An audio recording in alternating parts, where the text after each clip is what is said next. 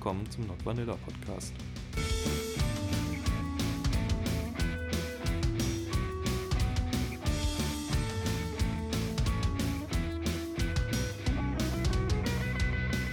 Herzlich willkommen Not, zum Not Vanilla Podcast, Folge, was auch immer. Ähm, wir. Zehn? Sieben. Sieben.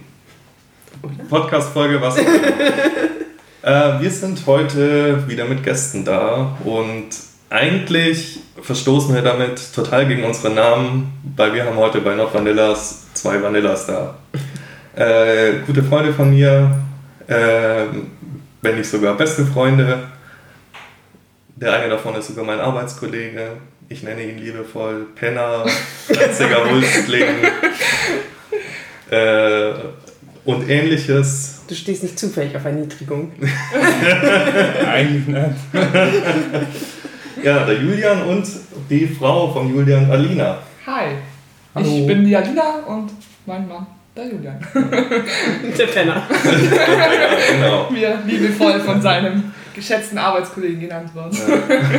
Geschätzt. Oh, okay, jetzt bin ich neugierig. Wie nennst dann du ihn? So ähnlich. Das ist gegenseitig liebevoller Kosename. Knecht. Ja. Nichts Nutz. Und ihr müsst quasi mit dem äh, mit der Bürde des Outings vom Markt leben.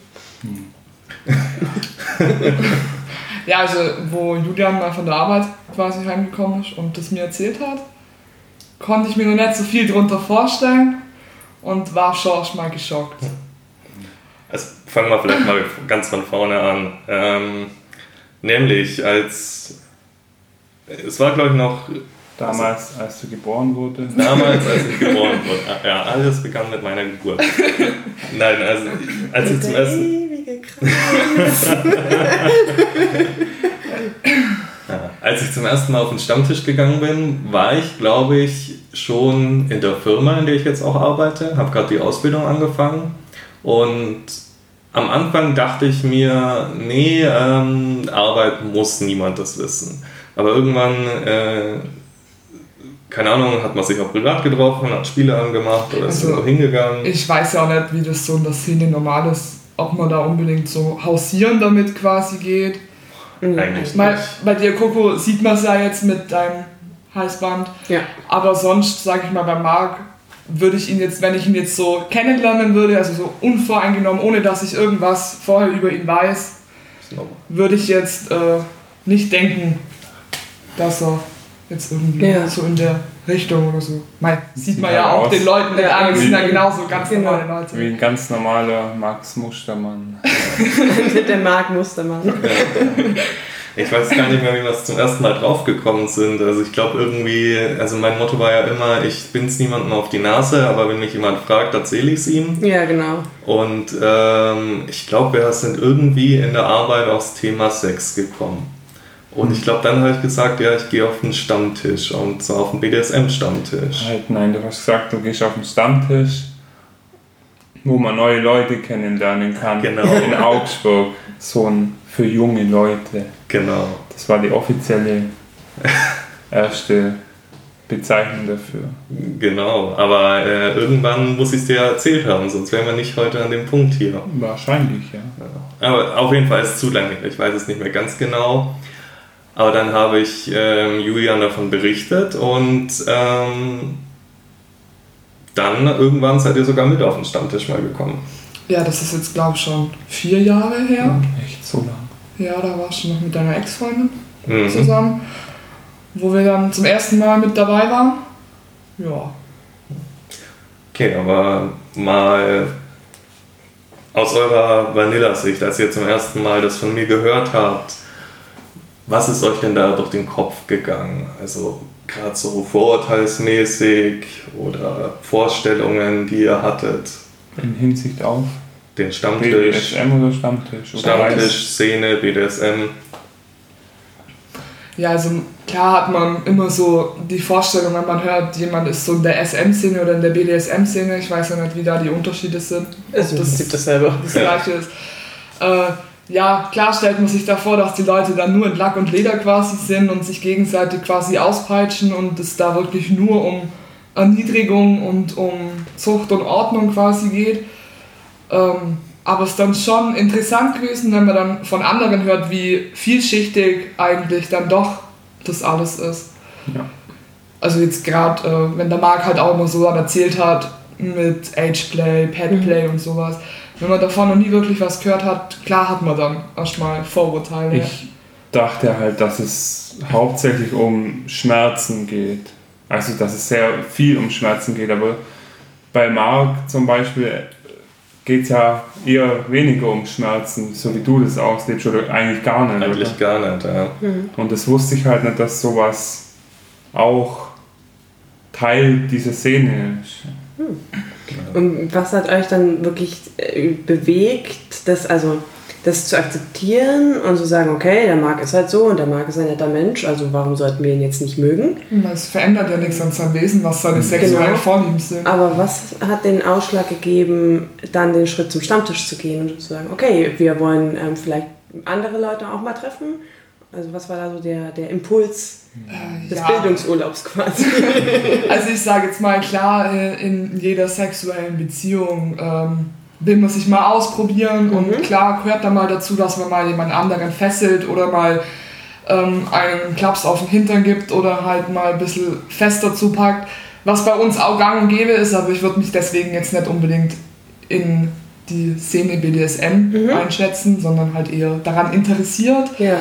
Vor allem bin ich allgemein sehr wissensdurstig, was so diese Szene angeht, weil es mich schon auch die Beweggründe und wie das halt alles so, warum man das macht und so weiter. Also ich mag das halt einfach verstehen, wieso Leute quasi solche Neigungen haben. Und gerade mit dem Ageplay, was ja Mark und Sarah machen, das ist klar der erste Gedanke, das habt ihr, glaube ich, auch in eurem Podcast angesprochen. Da denkt man immer irgendwie an Pädophilie Ja, oder sowas. Und wenn man sich dann wirklich mal mit jemandem auseinandersetzt, dann sind die Vorurteile auch echt schnell bereinigt. Mhm. Das ist immer, wenn man sich mit der Thematik dann ein bisschen reinsetzt, dann versteht man das anders und man sieht dann auch die Leute ein bisschen anders einfach. Was waren denn so eure Vorstellungen? Also ich bin mir ziemlich, ich weiß nicht mehr ganz genau, wie es ablief, aber ich bin mir ziemlich sicher, es war irgendwie so, hey Julian, hast du nicht mal Bock mitzukommen auf den Stammtisch? Frag doch mal Alina. Ich glaube tatsächlich, dass Alina, ich der Alina davon erzählt hat und du mal gefragt hast, ob wir da auch mal mitgehen können. Ja, kann, genau. das, kann das sein? Wie genau weiß ich nicht mehr genau, aber, Aber du ich kann mich nur ganz gut an den ersten Stammtischbesuch Ja, mich erinnern. Ich kann mich sehr schlecht an den ersten Stammtischbesuch erinnern. Wie Also- oft wart ihr denn da? Ich glaube viermal. Fünfmal? Vier oder fünf. war Also er war schon einmal alleine Mhm. dabei und ich war glaube viermal bis jetzt dabei. Was waren denn eure Vorstellungen, wie so ein Stammtisch abläuft, bevor ihr da wart zum ersten Mal? Ich habe halt, also eigentlich habe ich echt gedacht, dass es die ganze Zeit nur um diese Thematik geht, dass da quasi jeder nur von seinen äh, Vorlieben quasi erzählt und aber es ist gar nicht eigentlich so gewesen. Also eigentlich sind es einfach nur junge Leute, die sich halt treffen und untereinander austauschen. Sei es über das Arbeitsleben, sei es über irgendwelche Hobbys oder über irgendwelche Sachen in der Freizeit, die man halt so macht. Also, ja, ähm, vom ersten Mal war ich trotzdem ein bisschen geschockt. Also, was heißt geschockt? Ich, äh, da war ein anderes Pärchen neben da, die mir halt dann sofort vom Waterboarding, Waterboarding erzählt haben. Und das sind dann schon so Sachen, das hätte ich jetzt auch nicht damit gerechnet, dass sie dann gleich so, Komplett Anfang, Anfänger. Ja.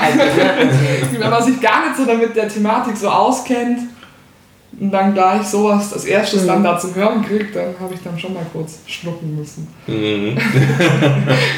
Kann mir gut vorstellen. Ich habe euch ja dann auch von äh, BDSM-Veranstaltungen wie äh, Cabin oder Zelten erzählt. Und vielleicht auch da mal, äh, was habt ihr euch denn da drunter vorgestellt? Also da wart ihr jetzt ja tatsächlich noch nie mit, aber Oh, lass mich raten, den großen Gangbang-Haufen. Er ist eben der Arbeitskollege von dem anderen, von der Podcast-Folge, wo man so. schon erzählt hat. Ja. Naja, ich muss zu meiner Verteidigung auch sagen, dass du nicht viel anderes damals erzählt hast, als, also das mir halt sehr gut im Kopf blieb, dass da sowas sehr viel Sex gehabt wird in der Öffentlichkeit. Also halt unter vor anderen oder halt gespielt wird oder so. Ja, gespielt wird schon, also gerade auch so Cabin oder so wird schon mehr gespielt auch. Ja, auch freier, also auch mit anderen Dritten mit einbezogen. Aber es ist halt nicht so dieses wilde Kreuz und Quer, jeder mit jedem und Ja. wer nicht Nein sagt, der hat schon oder also So habe ich mir das irgendwie schon ein bisschen vorgestellt. Also ich habe das ein bisschen mit so einem Swingerclub, sage Ja. ich jetzt mal, verglichen, was bestimmt euch öfters passiert, ja. dass ihr mit Swingern in eine. Schublade quasi gesteckt werdet. Ja, ich habe halt dann auch eben gedacht, dass da keine Ahnung, überall in jedem Zimmer, sei es in der Küche bis ins Bad, über jedes Zimmer, überall irgendwelche Leute quasi es miteinander treiben Ja. willenlos und einfach drauf los so ungefähr. Ja. Weil wenn man sich damit nicht auseinandersetzt und da, je mehr der Marc halt einfach auch davon erzählt hat, desto besser konnten wir uns das halt dann auch ein bisschen vorstellen. Ja. Man muss ja auch dazu sagen, es ist von euch kam ja auch Interesse, dementsprechend habe ich dann auch entsprechend viel erzählt. Ja. Ansonsten äh, hätte ich da gleich beim ersten Gespräch gemerkt, ah, okay, das, also das hatte ich auch schon, ich habe mich vor irgendjemanden geoutet, dann hieß es, ah, okay, und dann war ein anderes Thema gleich dran. Also Ja. diejenigen wollten nichts drüber wissen, hat man auch sich nicht drüber unterhalten. Aber ihr wart ja dann doch schon wissbegierig, wie du schon sagtest. Dementsprechend viel habe ich dann natürlich auch erzählt. Naja, man weiß ja aber nie, was man noch davon lernen kann oder für sich selber mitnehmen kann. Weil wenn man damit von- mit nichts zu tun hat und das erste Mal davon hört und man weiß absolut gar nichts darüber, man macht sich dann klar schon Gedanken, ist das nicht auch vielleicht irgendwie was für jemand Ja. oder das mal auszuprobieren oder sowas. Ja, Ja. also, Habt ihr dann mal was ausprobiert? also ich würde jetzt nicht sagen, dass wir jetzt irgendwie jetzt mehr als dieses standardmäßige Soft-SM, was Mhm. man so aus Shades of Grey oder so quasi kennt. Nee, mehr ist es bei uns da eigentlich noch nie. Also zu mehr ist es bei uns quasi noch nie gekommen. Und dann aber auch in der klassischen äh, Frau Sub Dom Ähm, Verteilung. ich hätte es gerne mal anders, aber Julian ist absolut kein. Wink mit dem Sound. Also, das habe ich schon öfters mal versucht. Also doch, doch, nein, Quatsch. Ja, was? Klar, Frau Sub, äh, Julian Dom. Also, Ja, okay, Ja, okay. Also, schon so. Aber Julian ist halt absolut nicht ein Mensch, der halt so richtig äh, rangehen kann und halt. ja, also. es ist jetzt schade, dass man das nicht sieht. Du machst es aber auch manchmal schwieriger. als Es Ja, also. weil du, man, du bist halt dein sehr eigener Kopf. Mann, ich will es immer quasi beherrscht zu werden, Ja. aber Also es ist dann doch für mich, für mein Wesen, kann ich es dann doch irgendwie nicht. Du würdest gerne anordnen, dass du jetzt Ja, genau. ja. Topping from the bottom. Ja. Oder Brad. Oder Fred, ja. Ja, wie ich den Begriff habe ich eben auch schon mal auf dem Stammtisch gelernt, als wir eben auch von genau dem erzählt haben, dass ich gern hätte, dass Julian quasi äh, dominanter ist, aber es ist halt immer schwierig, dann quasi das immer vorzugeben, wenn Ja. man das ja nicht vorgeben will eigentlich. Und dann wurde mir eben auch schon dieser Begriff Brad beigebracht. Und ich sehe mich da auch ein bisschen wieder, muss ich ehrlich sagen. Also, Die Vanilla Bread. ja. Jetzt, es war auch ganz lustig, äh, nachdem ich Julian, erst nachdem er da angefangen hat, drüber zu reden, und das ist ja doch auch, also von meinem Leben ein relativ großer Teil, dementsprechend viel habe ich auch zum Erzählen und ich rede da mit Julian auch gerne drüber. Ähm, habe ich, da habe ich irgendwann äh, für mich ein Spiel draus gemacht, zu versuchen, ihn zu schockieren mit irgendwas. Das Problem ist, ab einem bestimmten Punkt war er dann das so sehr von mir gewohnt, dass ich es einfach nicht mehr hinbekommen habe. Egal mit was. So, ach, Pferdedildo den Arsch. Ist Ja, Mark. Mark. Also es gab auch schon öfters mal, dass sie uns diese ihre Spielzeuge quasi gezeigt haben oder sowas. Das schockt uns beide nicht mehr wirklich bei Ja. Mark und Sarah. Ja. Also Das ist nur die Frage, hat es euch am Anfang geschockt? Also das erste Mal, also ich war da auf der Toilette und bin dann von der Toilette gekommen und dann steht plötzlich auf dem äh, dieser Pferdedildo und äh, dieses äh, Ding, wo diese Eier. Der Ovipositor. Ja, genau. Muss ich aber sagen, davon war ich auch am Anfang sehr interessiert und auch mal, äh, würde es gerne mal aus. Mag also dann- ihn sicher gerne Ja. Hab dann sogar schon mal davon geträumt. Oh. ja. ja, aber es war schon das erste Mal dann so ein Schock. Aber ich finde es immer interessant, was es nicht alles gibt. Also, Ja. das ist schon interessant so zum Sehen. Also der Ovipositor, den habe ich kennengelernt, nachdem ich, glaube ich, drei oder vier Jahre in der Szene war. Und der hat selbst mich etwas aus der Bahn geworfen. Echt? Also darauf sind Menschen gekommen. Ja, es ist aber doch schon was, was sehr Spezielles, oder? Ja. Also, Also es ist halt nicht so diese Reaktion so, oh mein Gott, wie krank, sondern es ist halt eher so diese Reaktion so, what the fuck, was, was es alles gibt, ne? ja, ja. Ja, es ist jetzt auch, es fällt jetzt vielleicht auch nicht so in das ganz klassische, ganz klassische BDSM, sondern es ist halt mehr so, weil wir eher so Rollenspiele-Sachen machen Ja. und da passt das ganz gut dazu. Geht eher so ein bisschen in diese Bestiality-Richtung, ne? Ja, so Fantasy, Ja. Bestiality, sowas. So in die Richtung, ja. Genau. Aber ich muss echt sagen, die alle Leute, die ich, wo ich bis jetzt so aus der jungen BDSM-Szene kennengelernt habe, ähm, sie teilen, also wenn, wenn du nachfragst und Interesse dafür zeigst, sind die auch wirklich alle sehr offen, Mhm. Um darüber mit dir zu sprechen. Auch wenn du da jetzt nicht wirklich eine Ahnung hast, Ja. dann, also die haben jetzt da nicht unbedingt, glaube ich, das Gefühl, als würden wir die jetzt ausquetschen oder als würden wir uns, also die gehen da eigentlich Also ich werde ganz gerne ausgequetscht tatsächlich, weil ich es immer lieber habe, dass Leute Fragen stellen, was sie nicht verstehen, als wenn sie äh, die falschen eigenen Schlüsse ziehen. Und da sind, da ist, das ist so, eine, so ein schwieriger Grenzbereich zwischen, man outet sich als BDSMler und wirft es quasi so, aus welchen Gründen auch immer, dem Vanilla so vor die Füße. So, und dann geht natürlich bei dem das Kopfkino an. ja, Weil die meisten Vanillas wissen halt nicht viel drüber, die kennen nur das Klischeebild aus Film, Fernsehen, Medien, was auch immer. Das ist halt meistens sehr stigmatisiert. Und dann will man es auch nicht auf diesem Punkt belassen, weil dieser Punkt ist, also dann, dann geht so, so die wilde Achterbahnfahrt los im Kopf und der malt sich alle möglichen Horrorszenarien aus. Und da ist es besser, man sagt gar nichts. Oder man sagt was und man erklärt das. Aber nur so, äh, ich, ich sag dir irgendwas und hoffe, dass du schon die richtigen Schlussfolgerungen äh, ziehst, ohne dass ich weiß, ähm, was dein Hirn damit macht, ist halt auch schwierig. Deswegen, also ich bin immer froh, wenn jemand ähm, noch, also wenn er Fragen hat, dann halt auch fragt, weil das gibt mir die Möglichkeit, äh, Missverständnisse auszuräumen, die sich dann ja nicht nur auf mich beziehen, sondern ja auch wieder das Klischee vom Standard BDSMler irgendwie verstärken.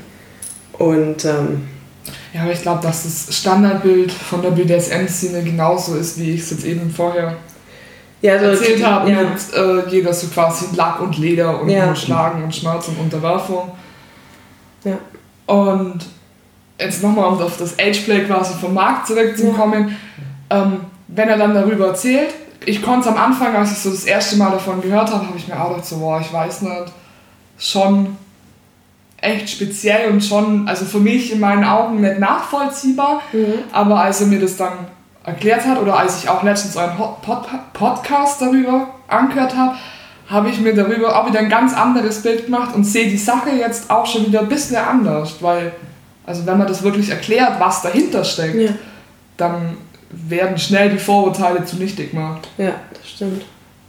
Ihr sprecht immer von Outing. Ist das so, dass man, wenn man sich da quasi dann outet, teilweise auch schlechte Reaktionen oder negative Ja. Reaktionen kriegt? Weil das kann ich mir eigentlich, also von meiner Sicht der Welt nicht vorstellen, weil das geht ja eigentlich keinen was an.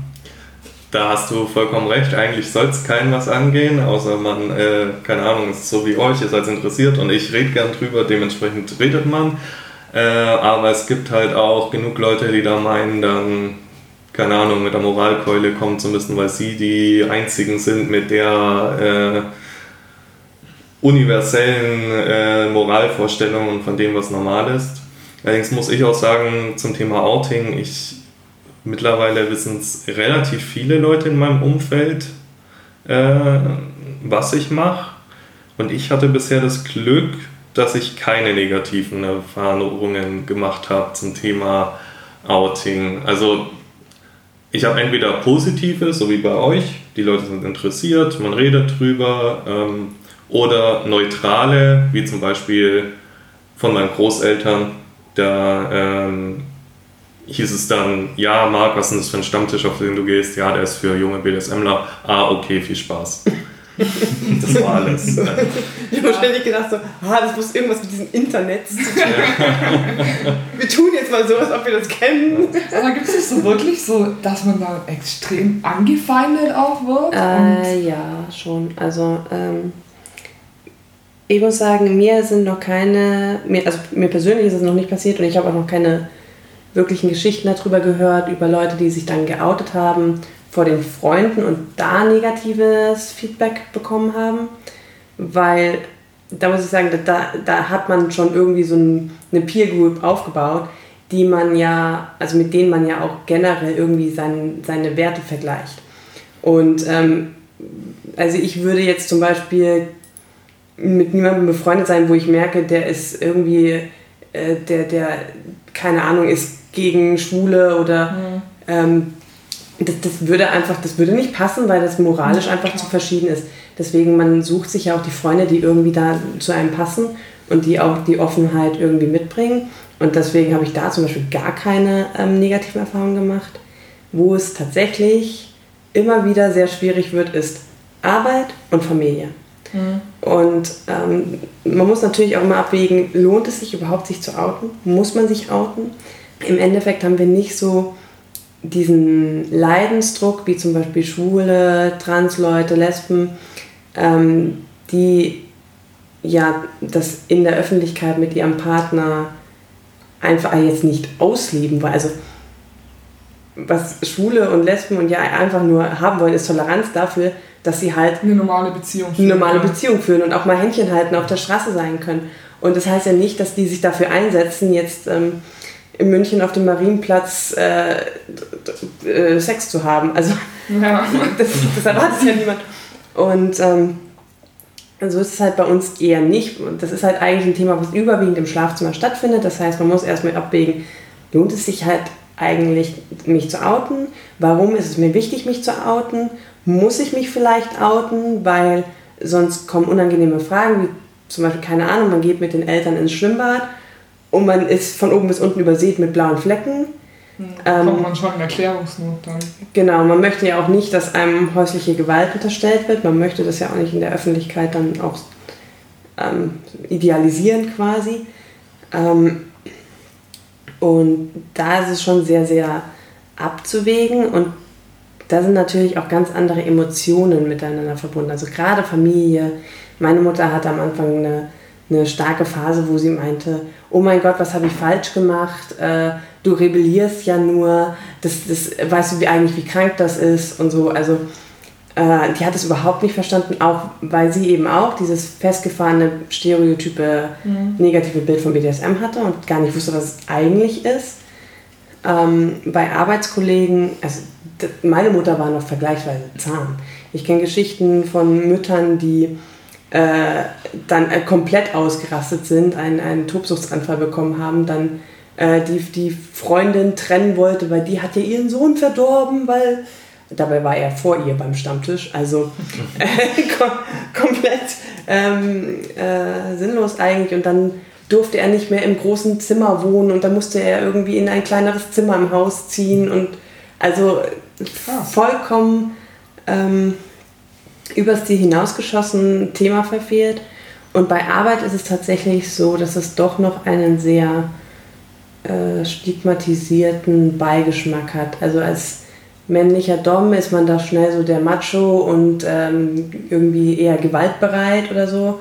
Als weibliches Sub ist man dann das, das Mäuschen, was sich nicht durchsetzen kann oder was dann nicht mehr ernst genommen wird. Mhm.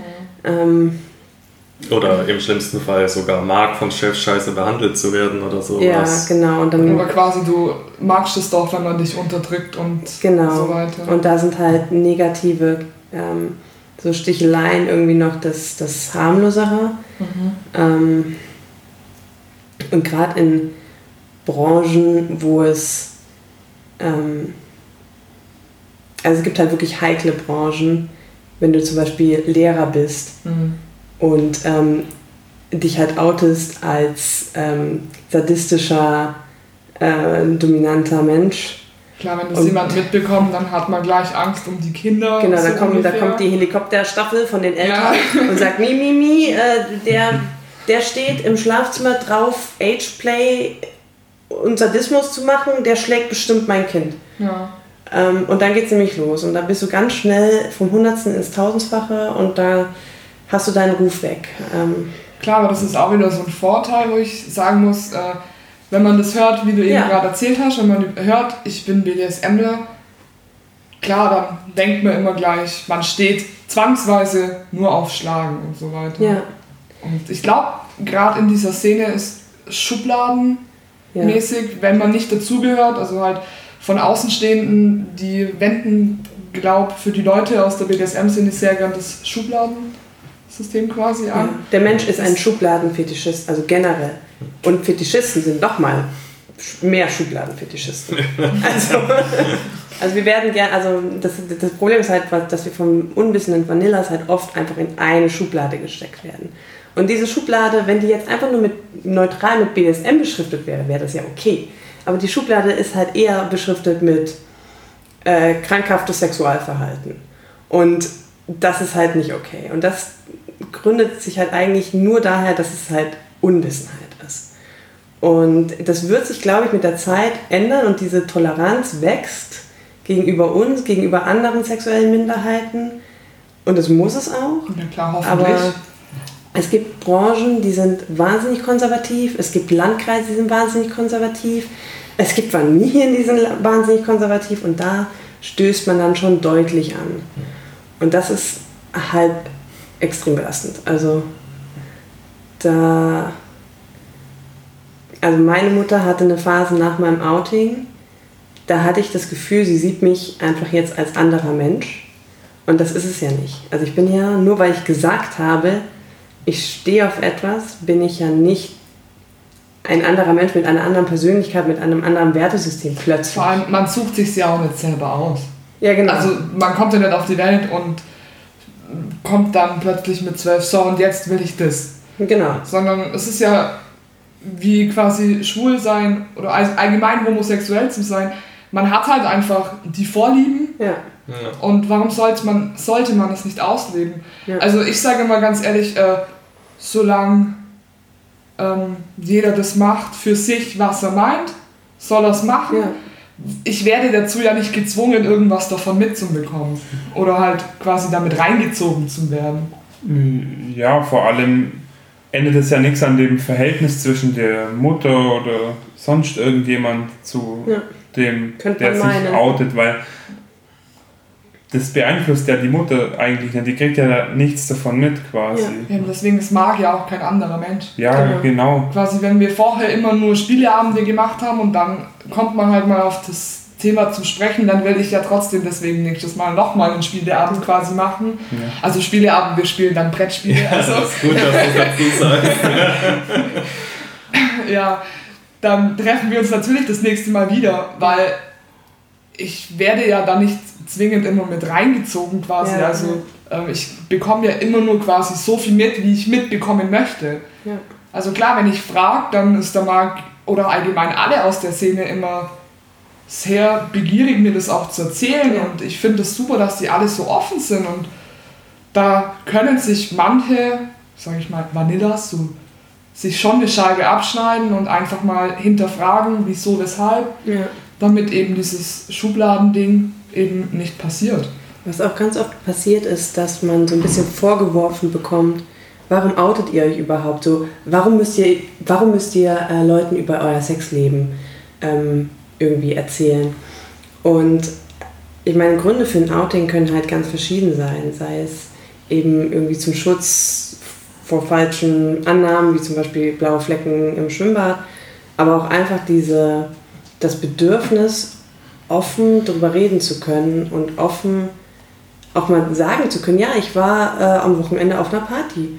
Ähm, und das ist einfach irgendwie befreiend und man muss nicht ständig lügen und man, also ja. man muss nicht ständig was verstecken. Also klar, ich lasse jetzt nicht alle meine Sachen irgendwie komplett so, keine Ahnung, nach einer Session so liegt kreuz und quer im Wohnzimmer rum und dann, dann kommt Vanilla, das räume ich schon weg, aber wenn halt irgendwie noch ein Plug am Waschbecken steht, weil man ihn gerade abgewaschen hat und der trocknet da halt. Ja, wir hatten ja. auch schon den Fall, dass Marks Katzen plötzlich mit einem Plug durch die Wohnung gelaufen sind. Natürlich guckt man dann mal kurz, aber es ist ja halt auch nicht weiterhin schlimm. Aber ähm, wie ist das? ich glaube, wir müssen dazu sagen, dass der Plug nicht in der Katze. Nein, die sind nicht äh, zu, zu viel oder so. Aber es war ein Plug für Petplay mit dem Tier Katze. Echt? Ja, es war nämlich so mit so einem, mit so einem Kunstfellschwanz hinten dran. Ja, die hatten dann eben dieses Kunstfell im Mund einfach ja. und es sah echt schon sehr witzig aus. Weil wir mussten dann äh, mich beeilen, sie einzufangen, bevor sie runterlaufen zu meinen Großeltern damit. Ja, aber outet man sich dann vielleicht einfach auch, damit man offener spielen kann? Weil du und dein Partner, ihr macht es ja auch wirklich so 24-7. Mhm. Ähm, wie macht ihr das dann, wenn ihr quasi mit Vanillas? Ähm, das kommt drauf an. Also, wenn wir eingeweihte Vanillas, also wir sind vor eigentlich allen unseren Freunden geoutet. Mhm. Wenn wir mit eingeweihten Vanillas da unterwegs sind, dann haben wir jetzt keine krasse Session, aber wir, also es kann dann schon vorkommen, dass ich ihn hernenne, dass, keine Ahnung, er mir mal so ein bisschen in die Haare greift oder so, aber es, es entsteht jetzt nicht irgendwie mega krass die sexuelle Session. Ähm, nicht tolerante Vanillas haben wir gar nicht mehr in unserem Freund. Also das, das, wie gesagt, das dezimiert sich selbst. Ähm, und bei der Familie ist es zum Beispiel so, von meiner Familie bin ich größtenteils geoutet. Trotzdem ist es da so, dass ich, dass da eigentlich jetzt nicht wirklich ein Machtgefälle spürbar ist. Für uns ist es schon noch da, aber also ich nenne ihn jetzt nicht Herr von meiner Mutter zum Beispiel. Ähm, einfach aus Respekt ihr gegenüber, mhm. weil ja, sie weiß es, sie ist okay damit, aber ich muss sie nicht ständig damit konfrontieren und ähm, ich meine, wir haben 10.000 Kosenamen füreinander und das, dann nimmt man halt einen anderen mal. Genau, dann nimmt man halt. ja. ja, aber es ist schon auch mal so gut zum Hören, was ihr so für Probleme einfach auch so habt. Mhm. Ja. Also, wie gesagt, ich habe noch eine Geschichte äh, zum Thema Arbeitsverhältnis und Outing. Ähm, also bei mir ist es ja relativ gut. Ich meine, wir sind sehr gut befreundet und ähm, ich habe mich noch vor zwei anderen in der Arbeit auch geoutet, die wissen das auch. Ähm, und es war nie ein Problem. Allerdings habe ich auch schon von einer Spielpartnerin gehört, die hat sich nicht mal aktiv geoutet, sondern die wurde geoutet in der oh, Arbeit. Das, das ist, äh, ja. ja. Und zwar auch noch auf so eine Art und Weise, wo man sich einfach nur denkt, wie kommt ein Mensch auf diese Idee? Nämlich derjenige hat aus, es war, sie hat ein Profil auf einer BDSM. Hat Fotos rumgeschickt. Plattform, schlimmer, er hat das gesamte Profil ausgedruckt und in der Arbeit ausgehängt. What the f Ja. Was, was sind das für, also das ist krank. Ja. Ja?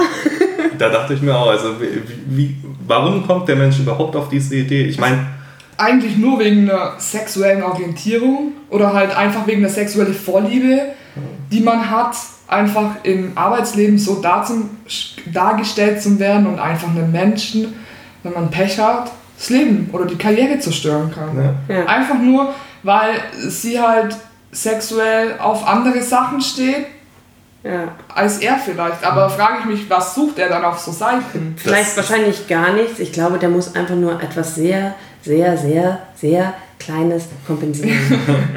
also ja, es war, wie du schon sagst, also es ist wirklich, sie hat sich nicht mal aktiv geoutet. Er hatte keinen Grund, sie da irgendwie ähm, anzufeinden oder oh, sie drängt es mir auf, sondern er hat aktiv nach diesem Profil gesucht, dieses Profil aktiv ausgedruckt und ausgehängt. Das ist, ist nicht mehr so, wieso erzählst du mir das, lass es äh, und dann lässt er dich drüber, sondern das, Das, ist, das ist Rufmord, oder? Ja. Also, der mu musste dann auch kündigen am Ende, weil das, das, also. das ist also zu ich schlimm wurde geworden. auch quasi geoutet auf, auf, der, auf der Arbeit. Damals habe ich im Hotel gearbeitet und dann habe ich angefangen mit diesem mehr in die Öffentlichkeit damit zu gehen und ähm, diese Videos zu machen. Und dieses Video hat dann irgendwann, also ich habe das halt in der Arbeit jetzt nicht erzählt, dass ich so drauf stehe und so und dann... Mit ähm, Video meinst du die Doku oder? Äh, das war, glaube ich, das Video von jetzt.de, Ah, von okay. dem SZ-Artikel. Ja, aber ich muss halt sagen, ich habe auch schon mal dich in dem Video von, wo war's? Die Frage, oder? Nee. Auch. Auch, ja. Da habe ich auch eben einfach mal, weil ich das eben gern geguckt habe, mich halt einfach dann da durchgeklickt und dann bin ich eben auch auf das Video von dir gestoßen und Ja. Aber also, dass man das Video schaut, ist ja gut, deswegen mache ich diese Videos. ja. Und ein Arbeitskollege hat das dann aber halt rumerzählt in der Arbeit und ganz schnell wusste das das ganze Hotel. Und ich wusste es nicht. Und so zwei Tage später kam dann die leitende Housekeeping-Dame so, ja, wie ist denn das so bei dir? Und ich habe ja das gesehen und äh, du bist ja schon so jung und dass man da sowas macht. Und also sie hat ja gar kein Problem damit, aber. Das ist wie mit, ich bin kein Nazi, aber. Genau, ich habe nichts gegen Flüchtlinge, aber. Ähm, ja. Und also ich meine, ich habe mich da halt nicht so angreifbar gemacht, weil ich da, also mal, wenn wer halt auf mich zugegangen ist, der, ähm, dem habe ich halt Rede und Antwort gestanden. Kann man das, wenn man richtig dahinter steht, kann man sich da wirklich noch angreifbar machen? Wenn man richtig hinter der Sache steht, Also wie ihr Ding zwei ist- ja. De, also diese, das war ja eine andere Form von Outing. Also ich hatte mich ja schon aktiv dazu entschlossen, ja, ich gehe an die Öffentlichkeit. Das heißt, dieses Risiko, dass jemand in der Arbeit das sieht oder sehen wird, das war mir bewusst. Und ähm, in dem Moment, wo ich mit so einem Beitrag an die Öffentlichkeit gehe, ähm, setze ich mich ja offensichtlich für mehr Akzeptanz ein. Ähm, und jemand dafür dann verurteilen ist halt sehr schwer. Also da hat man, da findet man nicht so einen Angreifpunkt. Etwas aus dem Tiefsten des Privatlebens zu fischen, was eigentlich nicht öffentlich gemacht werden sollte. Und die Person quasi äh, so nach dem Motto friss oder stirb und damit dann quasi zu degradieren in der Arbeit, das ist ein ganz anderes Thema. Also ich hatte dann eine ganz andere Herangehensweise und ich bin mir ziemlich sicher, dass mein Chef das auch wusste. Und ich habe dann mal gedacht, okay, jetzt bin ich mal gespannt, was passieren wird. Ne? Und ähm, äh, es hat mich dann aber niemand drauf angesprochen aus der Chefetage quasi. Und ähm, aber ich habe mir dann halt auch gedacht, ja, was sollen sie denn tun?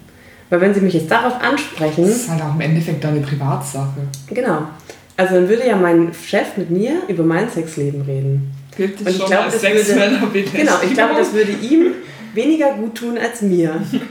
Also, Also man muss glaube ich auch dazu sagen, äh, Coco und ich, wir sind beide Menschen, wir stehen ja an einem Punkt in unserem Leben, in dem wir so gefestigt sind, auch in dem, was wir machen, Ja. auch im BDSM-Bereich, dass es für uns beide, äh, also dass es extrem schwierig wäre, selbst wenn jemand ähm, extrem negativ auf uns zukommen würde, äh, uns da noch, ich sag mal, so in die Scheiße reinzureiten, wie jetzt ähm, die, wo ich eben erzählt habe, wo das ganze Profil ausgedruckt wurde, die zwangsgeoutet wurde.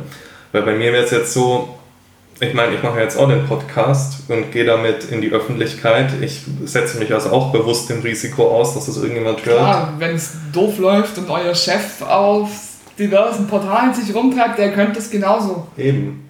wobei, Aber, dann ist er ja auch da. Ja, das ist ja richtig, immer das. richtig. Was machen denn diese, also, ja, aber auf jeden Fall, selbst wenn da jetzt jemand sehr negativ auf mich zukommen würde, dann würde ich halt sagen, ja, dann ist es halt so. Dann will ich mit dir nichts mehr zu tun haben. Ja, du musst mit mir nichts mehr zu tun haben. Wir sind beide erwachsene Menschen, dann gehen wir uns halt aus dem Weg. Ja. Aber Leute, die da nicht so gefestigt sind, die, denen kann es halt richtig das äh, Leben zerstören, wenn das passiert.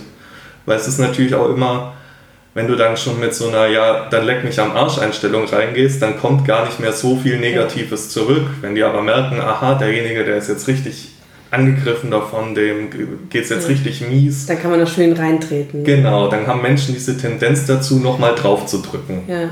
Und Je geheimnisvoller man eigentlich mit dieser Neigung umgeht, desto angreifbarer bist du. Und wenn du einfach, weil du bist dadurch ja auch furchtbar erpressbar. Also wenn, mir kann jetzt zu mir kann keiner kommen und sagen, ähm, keine Ahnung, äh, mach das und das oder ich sag's deiner Familie. So what, habe ich schon erledigt. Danke. Also ich muss für mich auf jeden Fall sagen, dass ich schon das mein Leben ein bisschen bereichert, einfach auch Freunde zu haben, die wo einfach in so einer Szene sind, Ja. weil es ist schon echt immer interessant zum Hören und was es auch einfach gibt und also für mich ist das schon auf jeden Fall eine Bereicherung, weil es ist einfach Wissen, das wo du aus erster Hand bekommst, wo einfach du alles nachfragen kannst, egal wie unangenehm diese Frage ist und sei es jetzt einfach hier persönlich oder auf dem Stammtisch, es beantwortet dir eigentlich meistens jeder ziemlich ehrlich deine Fragen. Ja. Wenn du den Leuten halt ganz normal mit Respekt gegenüberkommst und einfach keine Vorurteile mal zurückstellst und einfach mal vorgenommen da auch mal rangehst nicht voreingenommen. oder halt nicht voreingenommen da rangehst, dann ähm, bringt es schon einem im Leben Wissen, was schon nicht schlecht ist. Einfach auch für die eigenen vier Wände zu Hause. BDSMler sind Freunde, kein Futter. Aber ich glaube, das ist ein ganz schönes Schlusswort. Es sei denn, du hast gerade noch was, was du erzählen willst. Nö. Ich bin auch sehr froh, dass ich euch als Freunde habe und bin da auch sehr dankbar darüber, dass Oh. ihr da so Die äh, Quoten Vanillas seid. die Quoten Vanilla seid und da so offen dem Ganzen gegenübersteht. Und es ist, es ist auch so, ich rede da einfach gern drüber, mir tut das auch gut, darüber zu reden. Da hat man nicht so das Gefühl, man muss sich verstecken. Und ähm, Es, man kann halt in jeder Facette irgendwie man selbst sein. genau. Und das ist so unglaublich entspannt Ja. einfach. Und ich finde es auch sehr cool, dass ihr mit auf dem Stammtisch mal wart, euch das angeguckt habt. Nicht jeder wäre wahrscheinlich so offen oder nicht jeder wird sich das trauen. Gerade wenn er Vanilla ist. Auch wenn es absolut keinen Grund gibt, sich nicht zu trauen. Keiner beißt. Und Meine Frage wäre halt immer nur gewesen an die Leute am Stammtisch, wie das für die quasi ist, wenn da so Vanillas quasi kommen, ob die sich dann eher da immer so als irgendwas Besonderes gefühlt haben, der wo quasi kommt zum Gaffen oder zum Gucken, wie man so quasi Das kommt auf die Person an. Und auf die, natürlich auch auf die Menge. Wenn jetzt, keine Ahnung, 10 BDSMler zusammenhocken und 20 Vanillas kommen zum Gaffen und stellen sich dann so im Kreis drumherum, ja, ähm, das wird dann ein bisschen creepy. Das ist auch der Grund, warum zum Beispiel die Örtlichkeiten des Stammtisches nicht öffentlich bekannt gegeben werden, damit halt nicht plötzlich mal irgendwelche Schaulustigen einfach kommen. Wenn jemand kommt, der wirklich interessiert ist, dann wird der eigentlich immer positiv aufgenommen, weil, Und immer integriert auch gleich. ja, Also auch umgekehrt, wer uns mit äh, Verständnis und Interesse entgegenkommt, dem zeigen wir auch Verständnis und Interesse Ja. und wir verurteilen auch keine Vanillas. es ist okay, dass ihr Vanilla seid. Ja, das, Also Ähm. mein Tipp für, für andere Vanillas, die vielleicht den Podcast hören, fragt einfach, wenn ihr Ja. was wissen möchtet. genau. Also ich bin bis jetzt immer damit sehr gut gefahren und habe eigentlich nur positive Rückmeldungen von den BDSM-Lern bekommen. Ja. Genau, und ähm, ja, was soll ich noch sagen? Genau, ich bin sehr froh, dass äh, ihr auch da wart heute, dass ihr euch bereit erklärt habt, hier im Podcast mit uns drüber zu reden. Und weil der Julian immer meint, ähm, das möchte ich jetzt gerne noch machen, der Julian meint immer, wer, wer bestimmt eigentlich, ab wann du BDSMler bist? Da muss es doch jemanden geben, der da dir ein Zertifikat ausstellt.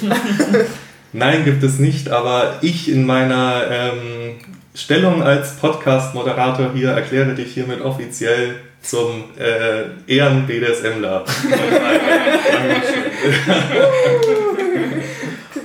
ja, und dann, äh, wie immer, hinterlasst einen Kommentar, schreibt uns auf Social Media, ähm, sagt euren Freunden weiter, Bewertet uns. bewertet uns und dann hören wir uns in der nächsten Folge wieder. Ciao, ciao. Tschüss. Ciao! Tschüss.